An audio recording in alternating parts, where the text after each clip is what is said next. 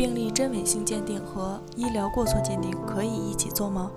一般情况下，患者发生医疗纠纷之后去法院起诉维权，原本以为只做医疗过错的司法鉴定就可以了，但是后来发现没有那么简单，因为有些患者在看完病历之后，发现院方的病历记载有很多问题，比如检查或治疗的时间记载有问题，比如病历中记载的诊疗过程和实际的操作不一致，比如同一个人的签名是不同的笔记等。然后就认为医院对病历进行了伪造或者篡改，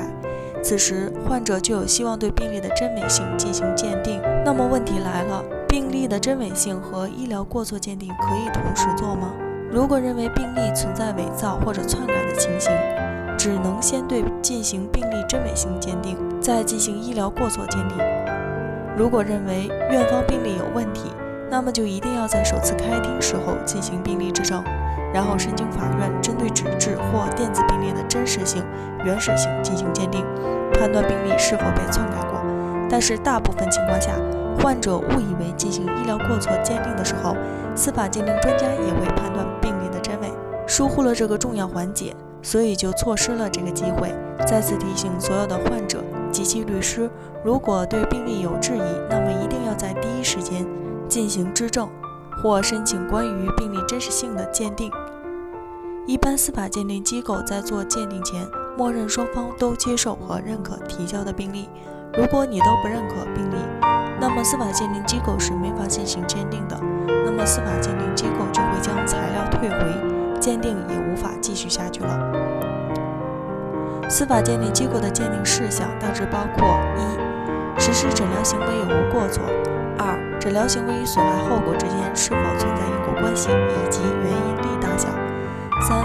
医疗机构是否尽了说明义务，取得患者或患者近亲属书面同意的义务。四、医疗产品是否有缺陷，该缺陷与损害后果之间是否存在因果关系，以及原因力的大小。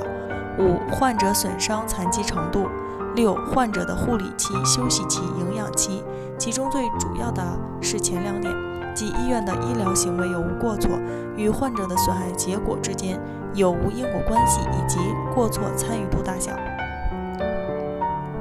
所以大家看到了，这里不会做病例真假的鉴定，所以这一点患者一定要明白。如果你觉得病例有问题，那么就一定要在做医疗司法鉴定前，向法院申请做病例真实性的鉴定，做完之后再去做医疗过错的司法鉴定。通过上文的介绍，我们可以回答本文开头的那个问题：病例真伪性鉴定和医疗过错鉴定是不能同时做的，只能先进行病例真伪性鉴定，再进行医疗过错鉴定。所以，患者朋友们千万不要以为医疗过错鉴定的时候也会对病例进行判断，以免产生对自己不利的后果。北京伊顿健康汇聚了国内外知名的医疗专家、司法鉴定专家、法律专家，为患者提供。医疗评估服务，判断诊疗行为是否规范、合理、合法。如有需要，请咨询我们的热线：四零零零六七二五七二。支付宝生活号已上线，欢迎大家搜索“一锤定音”进行关注。